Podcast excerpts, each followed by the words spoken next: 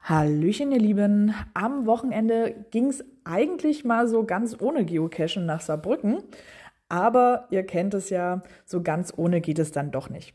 Und dabei habe ich diesen schönen Virtual Cache entdeckt, GC88ZC Q. St. Johanna Markt heißt der Gute.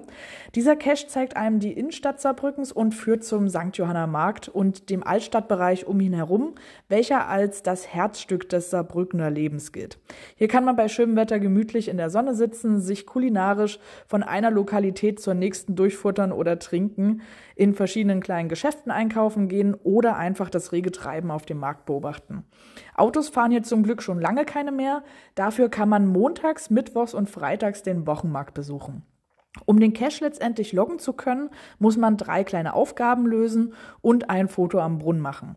Die Aufgaben sind einfach gehalten. Hierzu muss man drei nah beieinander gelegene Orte einfach besuchen, Wörter ablesen bzw. Poller zählen.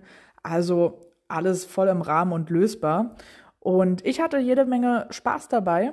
Und ja, viel Spaß beim Suchen und Entdecken.